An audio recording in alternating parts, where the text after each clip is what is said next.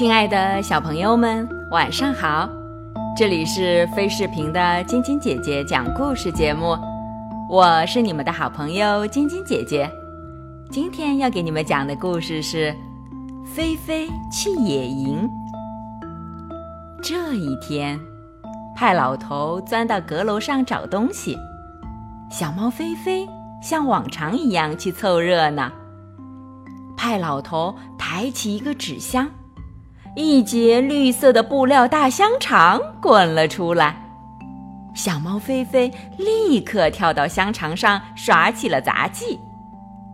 派老头，瞧我的！菲菲兴奋地喊着。派老头从纸箱上抬起头，冲着菲菲喊：“小心别滚到楼下去呀！”啊！救命啊！派老头的话音没落。菲菲就和那截绿香肠一起从楼梯上滚了下去。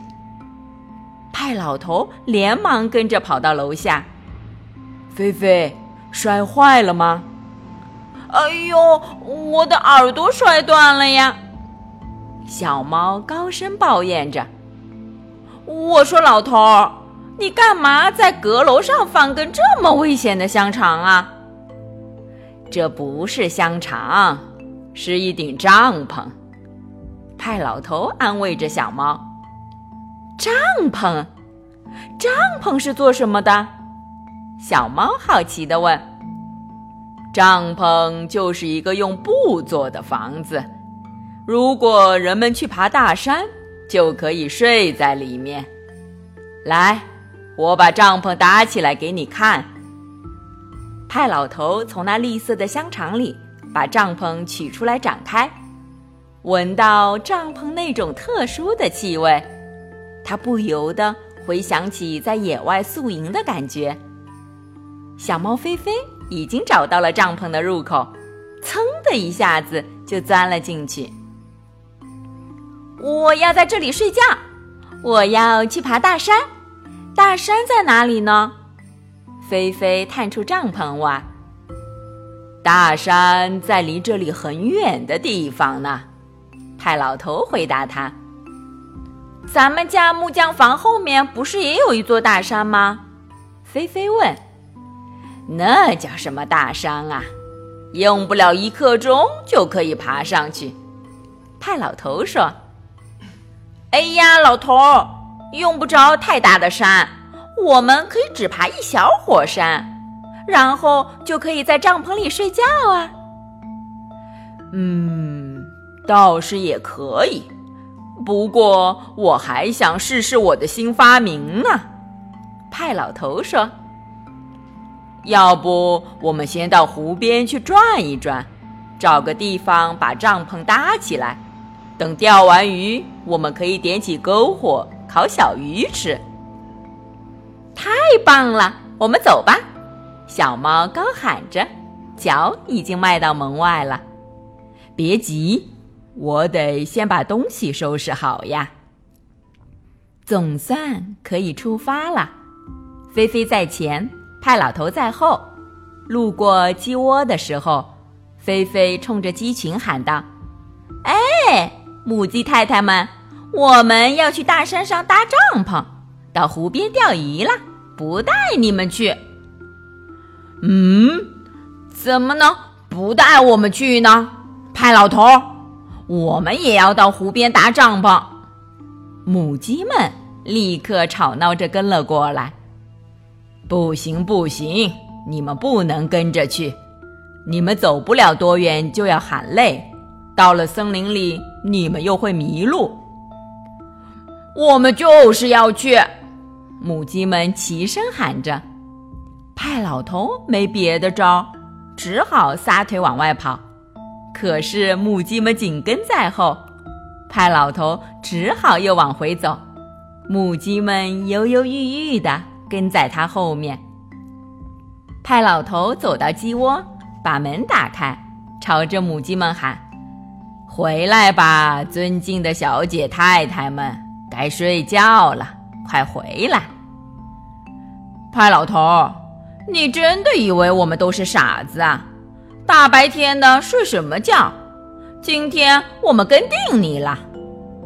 母鸡们坚定地说：“菲菲，我们改天再去爬山吧。”派老头无可奈何地说：“小猫菲菲可太失望了，它气呼呼地跳来跳去，冲着母鸡们直发火。”后来，派老头说可以把帐篷支在院子里，这下子大家又全都高兴起来了。派老头开始搭帐篷，菲菲帮忙，母鸡们站在一边看。一会儿，帐篷就搭好了。派老头把睡袋展开，菲菲立刻钻进去。他很满意的对派老头说：“这房子简直就是给我做的。”今晚我就睡在这里了。我们也要睡在这里。母鸡们齐声说：“不行，你们不许睡在这里。告诉他们不许捣乱。”派老头高喊着。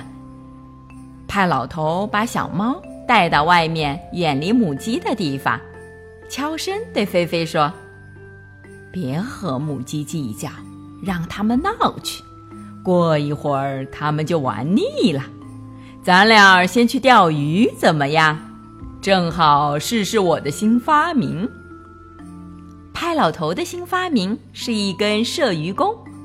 来到湖边，派老头给菲菲演示：把鱼钩和诱饵装在一支箭上，再把箭搭在弦上，然后把弓朝着水面射出去。派老头手持射鱼弓。向远处的湖面瞄准，等候着大个头的飞鱼。小猫菲菲拿着自己的小鱼竿，像个小渔夫一样站在湖畔的石头上。它连着钓上了好几条小飞鱼。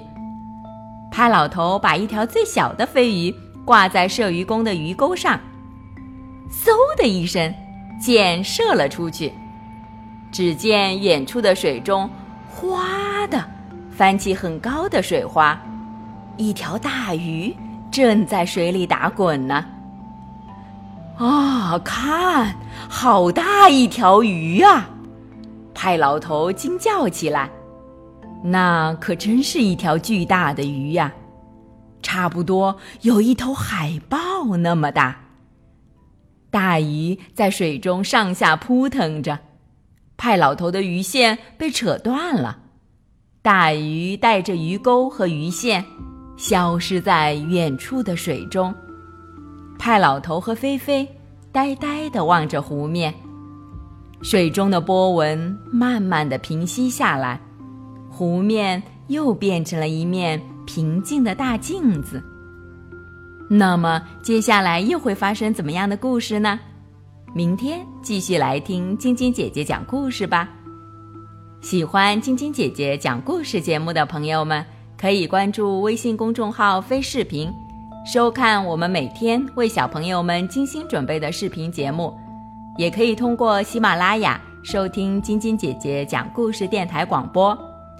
宝贝们的家长可以将小朋友的生日、姓名和所在城市等信息，通过飞视频微信公众号发送给我们，我们会在宝贝生日当天。送上我们的生日祝福哦！好了，小朋友们，祝你们做个好梦，晚安。